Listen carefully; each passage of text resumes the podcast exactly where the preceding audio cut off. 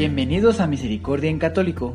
La finalidad de este podcast es compartirte la insondable misericordia de nuestro Señor Jesucristo, apoyándonos de literatura de santos como la biografía y diario de Santa Faustina, testimonios, temas para poner en práctica día a día para el crecimiento a la devoción de la Divina Misericordia.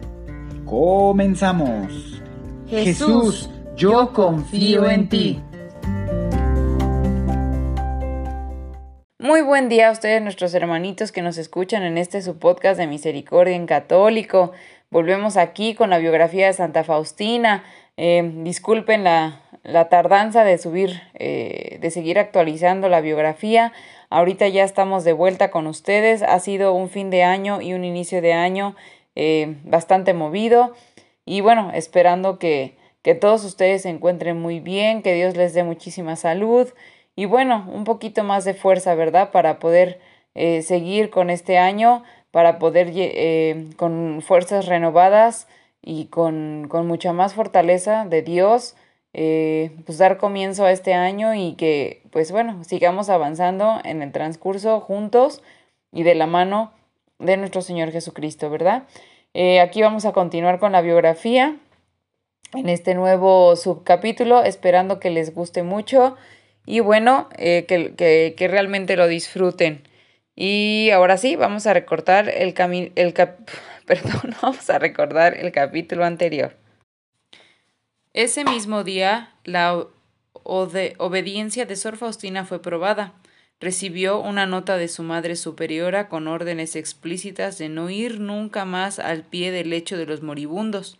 Sor Faustina decidió guardar obediencia a su superiora y deseó que ella le reemplace en esta tarea noble. Sería una fuente de gracia para ellos. Si esto era la voluntad de Dios y eso era suficiente para ella, lo que no podía entender ahora lo sabrá más tarde. Así razonaba.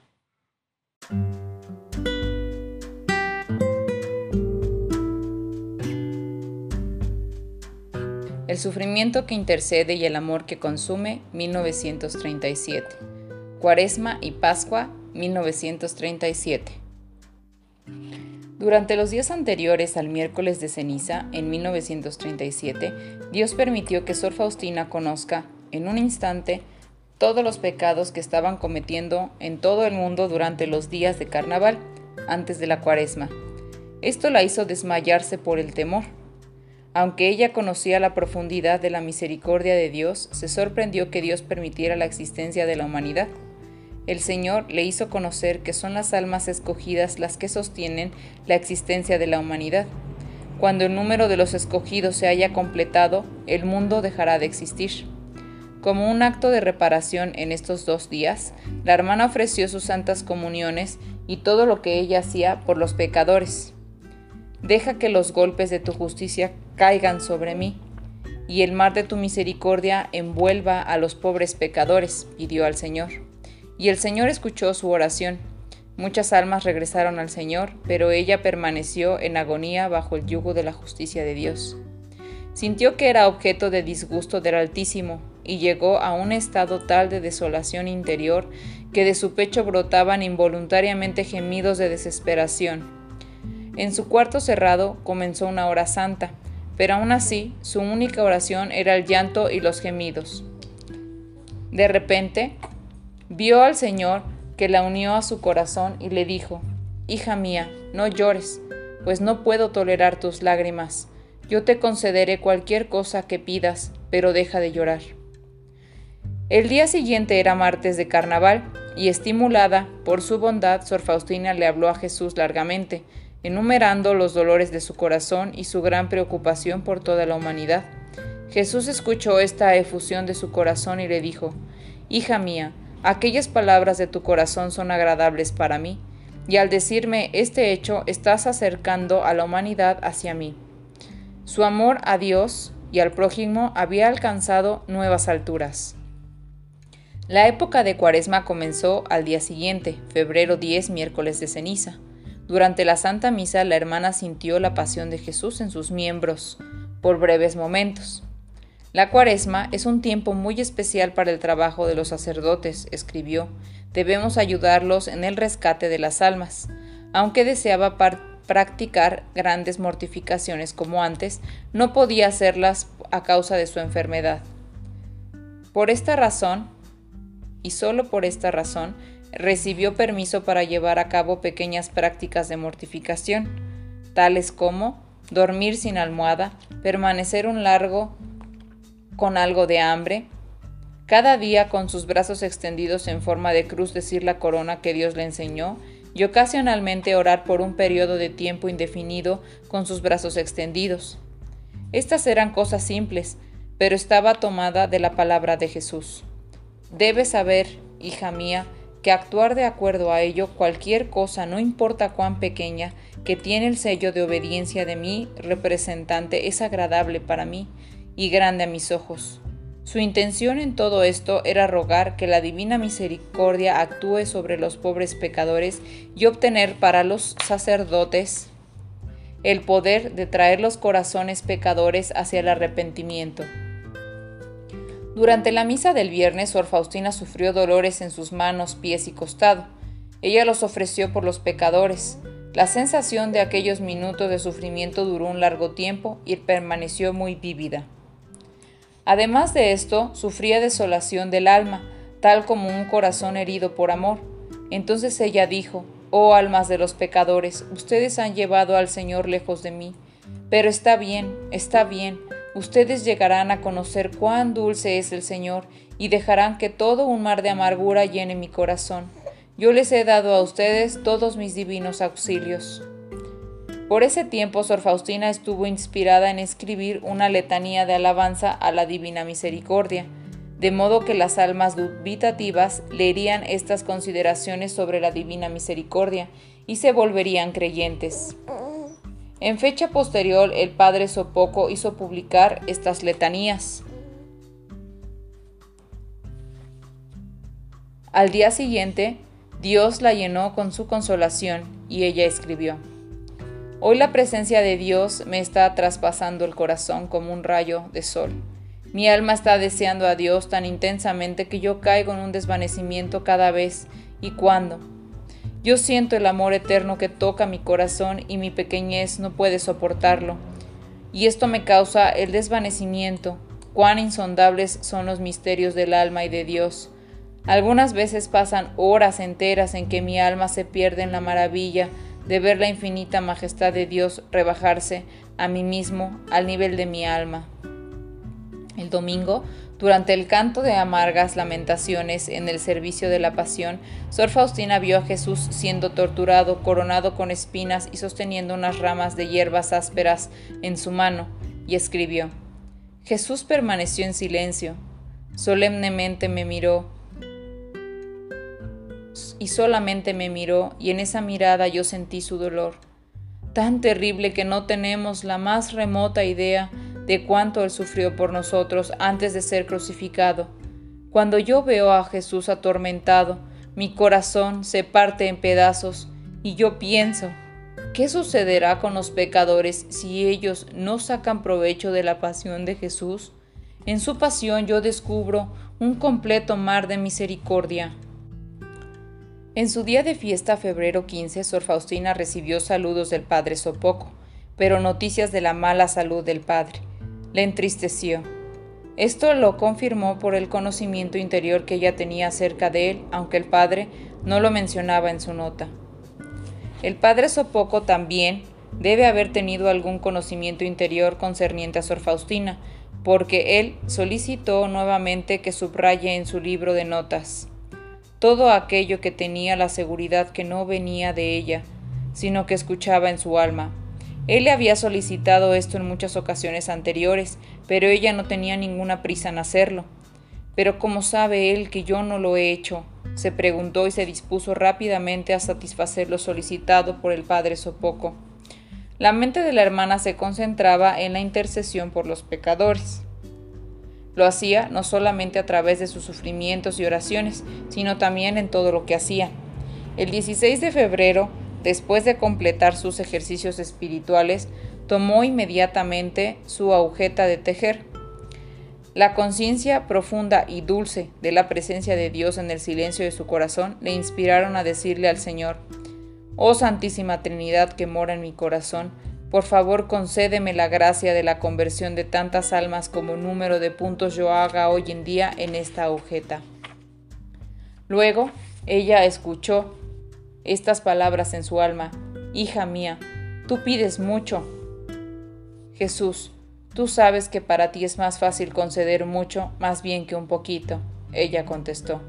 Así es, es menos difícil para mí conceder mucho a un alma más bien que poco, pero cada conversión de un alma pecadora demanda sacrificio de él. Dijo él.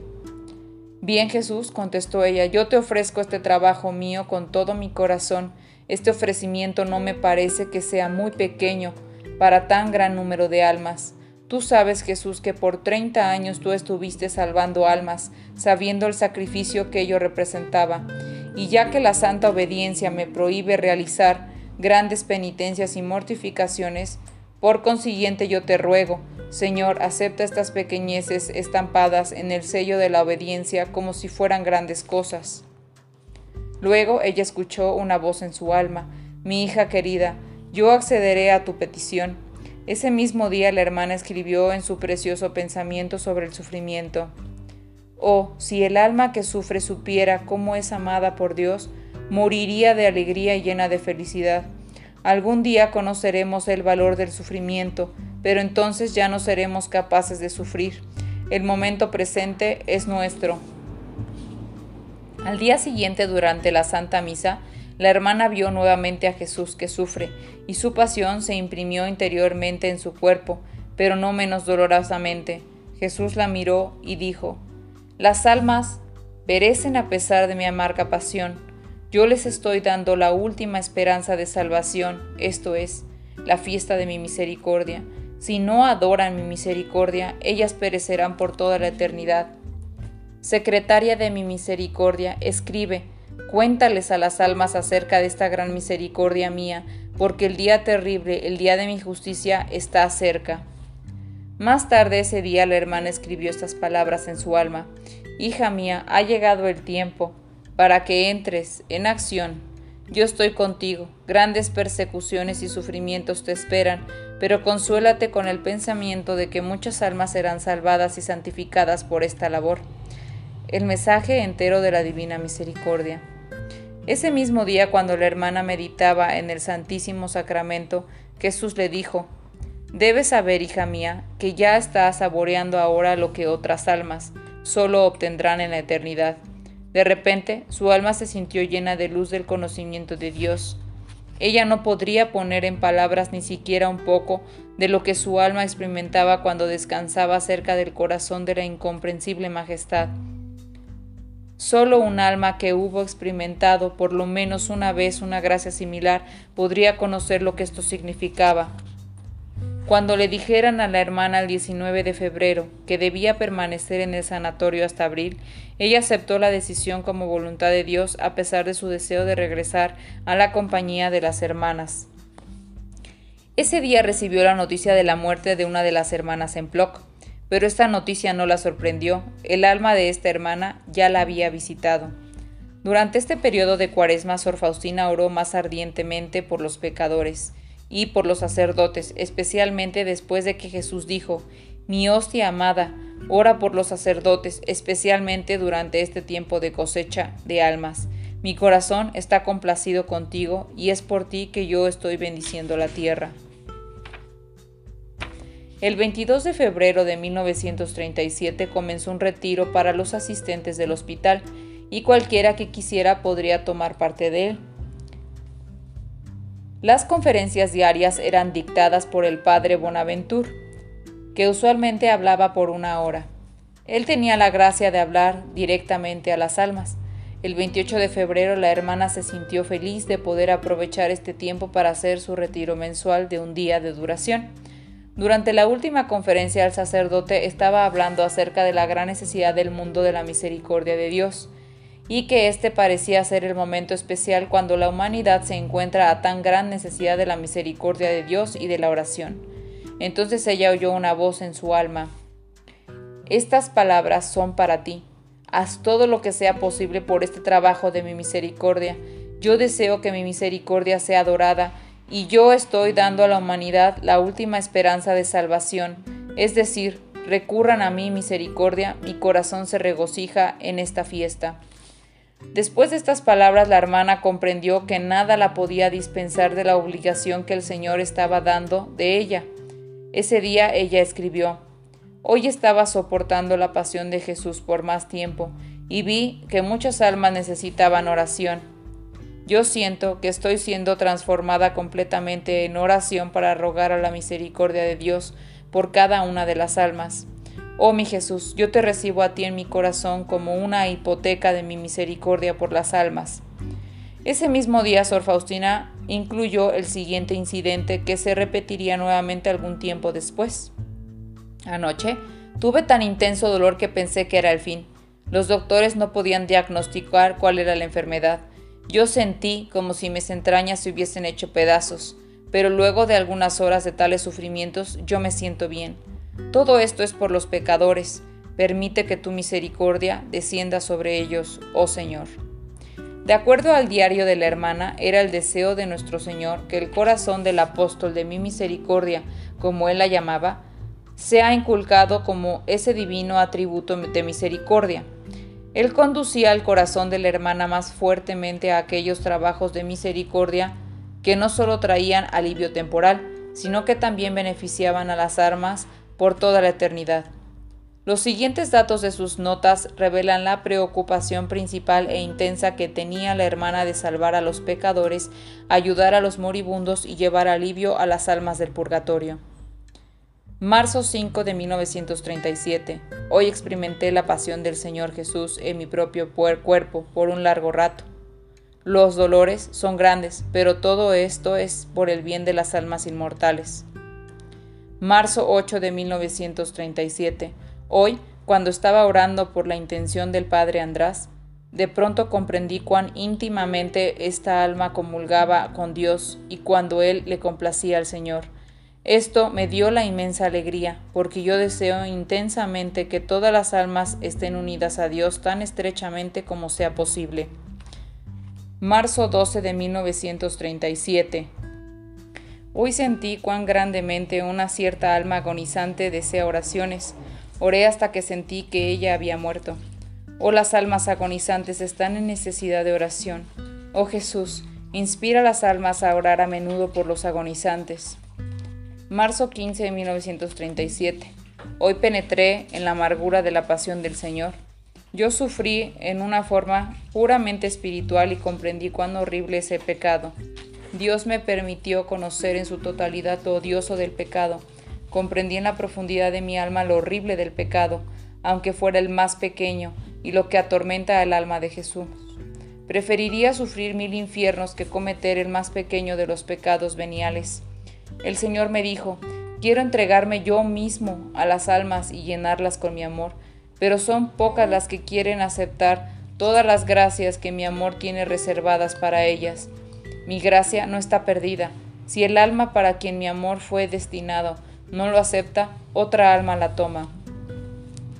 Durante la misa del domingo de Ramos, marzo 21, el alma de Sor Faustina estaba sumergida en la amargura y sufrimientos de Jesús. Él le permitió conocer cuánto había sufrido en esta procesión triunfal. Ella sintió de una manera especial el osana, que reverberaba en el corazón de Jesús como un eco de crucifícale. El doctor no le permitió a la hermana ir esa tarde al servicio de la pasión, así que ella oró en su cuarto. De repente ella escuchó el timbre de auxilio en el cuarto vecino. Ella acudió y prestó ayuda a una persona seriamente enferma, cuando regresó a su cuarto, vio al Señor Jesús, quien le dijo, Hija mía, me diste gran complacencia por esta ayuda, como si hubieses orado por un largo tiempo. Ella contestó, pero no fue a ti, Jesús, que yo rendí este servicio, sino a ese paciente. Y el Señor contestó, Sí, hija mía, pero todo lo que hagas por tu prójimo, me lo haces a mí. Al día siguiente, durante la misa, la hermana vio a Jesús crucificado con grandes tormentos. Un gemido silencioso brotó de su corazón. Durante después de un momento, él le dijo, Tengo sed, tengo sed por la salvación de las almas. Ayúdame, hija mía, a salvar almas. Une tu sufrimiento a mi pasión y ofrécelo al Padre Celestial por los pecadores. Ese mismo día tuvo la oportunidad de hacerlo. Esta noche un joven está muriendo, sufría terriblemente. Por su intención, yo comencé a decir la oración que el Señor me había enseñado. La dije toda, pero la agonía continuaba. Quise comenzar la letanía de los santos, pero de pronto escuché las palabras, di la oración. Comprendí entonces que aquella alma necesitaba la ayuda especial de las oraciones y una gran misericordia. Así que me encerré en mi cuarto y caí postrada ante Dios y pedí misericordia para aquella alma. Entonces sentí la gran majestad de Dios y su gran justicia. Temblé de temor por que no deje de pedir misericordia de Dios por aquella alma. Luego saqué la cruz de entre mi pecho, el crucifijo que yo había recibido cuando hice mis votos, y lo puse en el pecho del moribundo, diciéndole al Señor, Jesús, mira por esta alma con el mismo amor con el cual tú miraste mi holocausto en el día de mis votos perpetuos, y por el poder de la promesa que tú me hiciste respecto a los moribundos y aquellos que invocaran tu misericordia sobre ellos. Concede a este hombre la gracia de una muerte feliz. El sufrimiento entonces cesó y murió pacíficamente. Oh, cuánto debemos orar por los moribundos. Beneficiémonos de la misericordia mientras todavía haya tiempo para la misericordia. Me doy cuenta más y más lo mucho que necesita cada alma de la misericordia de Dios a lo largo de la vida, y particularmente a la hora de la muerte. Esta oración mitiga la ira de Dios como él mismo me lo dijo. Reflexión. Pues bien, hermanitos, este subcapítulo fue bastante largo, espero les haya gustado. Eh, me gustó que fuera largo porque pues ya tenía ratito que no, que no nos escuchábamos. Y, fue un subcapítulo bastante profundo. Eh, en esta ocasión les dejaré dos cosas. Una, seguir haciendo la coronilla de la Divina Misericordia. Realmente es muy importante hacerla. Ahorita más en estos tiempos que estamos viviendo. Afortunadamente tenemos la, la posibilidad de todavía estar en, en el tiempo de la misericordia y no de la justicia divina, ¿verdad? Porque ahí ya no va a haber vuelta atrás. Y otra es eh, una, una frase que menciona el Señor Jesús a Sor Faustina, en donde le comenta que todo lo que ella haga con el prójimo es como hacérselo a él. Y creo que esta parte es muy importante ya que eh, desde el año pasado que estamos viviendo todo el mundo situaciones muy complejas y difíciles, tanto de salud, físicas, morales, espirituales, mentales, económicas, de todo, sociales, políticas, se ha visto eh, una crisis mundial muy grave. Eh, pues estamos muy expuestos, ¿verdad? Muy expuestos a, a cerrar las manos, a cerrar los ojos al sufrimiento del prójimo por temor en este caso, ¿no? Muchas veces si uno quisiera poder ayudar a un hermano o tuviera la intención de ayudar a un hermano se detiene o se contiene por la pues el temor de contagiarse, el temor de pues exponer a su familia, el temor de porque implican muchas cosas, un contagio en, en una familia pues implican pues muchas veces si se contagia, no sé, el papá, ¿no? Pues el trabajo, dejar de percibir economía, o en el caso de que la mamá trabaje, pues si se contagia a él, también se contagia a la esposa, se contagian los hijos. O sea, es, es una cosa muy complicada, ¿no? Y, y muy exponencial. Eh, y por eso, pues a veces uno se abstiene de poder ayudar al prójimo. Sin embargo, tenemos que tener la fe y la confianza en que Dios está viendo nuestras obras, Dios está viendo lo que hacemos y cuida de nosotros. Y tal vez, tal vez, solo tal vez, no nos salvemos o no de, de contagiarnos. Sin embargo, Dios sabe por qué lo hicimos y Dios nos va a acompañar en ese camino, eh, pues que haya predestinado Él para nosotros. Y también tener la confianza de que si Dios decide que que a pesar de la situación en el medio en el que te expones, no es, eh, pues de alguna manera, tu momento en, en estar enfermo o, o, o, que pues tengas que sufrir o padecer ciertas cosas, no lo harás. Hay que tener nuestra fe y nuestra... Sin, esto no implica que pues uno tenga desobediencia, ¿verdad? O sea, uno tiene que tener las medidas y, y hay formas de ayudar, ¿no? O sea, uno puede ayudar a un hermano enfermo, pues con la sana distancia, tapabocas, eh, desinfectantes, eh, pues sí, caretas, ir lo más cubiertos posibles y bueno, se puede pues hacer, eh, acercarle algo de comer al prójimo, algo de vestir al desnudo, algo de beber al sediento y no necesariamente necesitas exponerte pues en cierto grado, ¿verdad? Entonces hay maneras de ayudar eh, con sana distancia y saludablemente y creo que Jesús lo ve, Jesús se da cuenta y pues eso es muy importante para todos.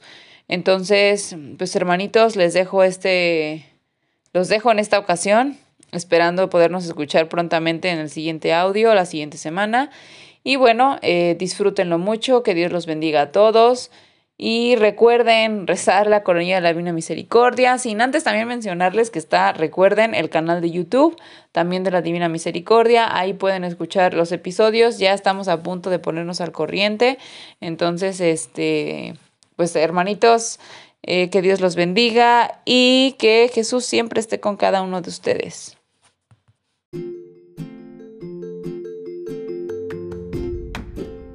Si es la primera vez que escuchas nuestro podcast, te invitamos a que escuches el numeral 0,1,1, que habla sobre las temáticas que se desarrollan en este podcast y el lenguaje que hemos propuesto para identificar cada una de ellas, y así sea más fácil para ti escuchar las que más te agraden. Te dejamos el link del audio y la lista de las temáticas en la descripción que este audio tiene.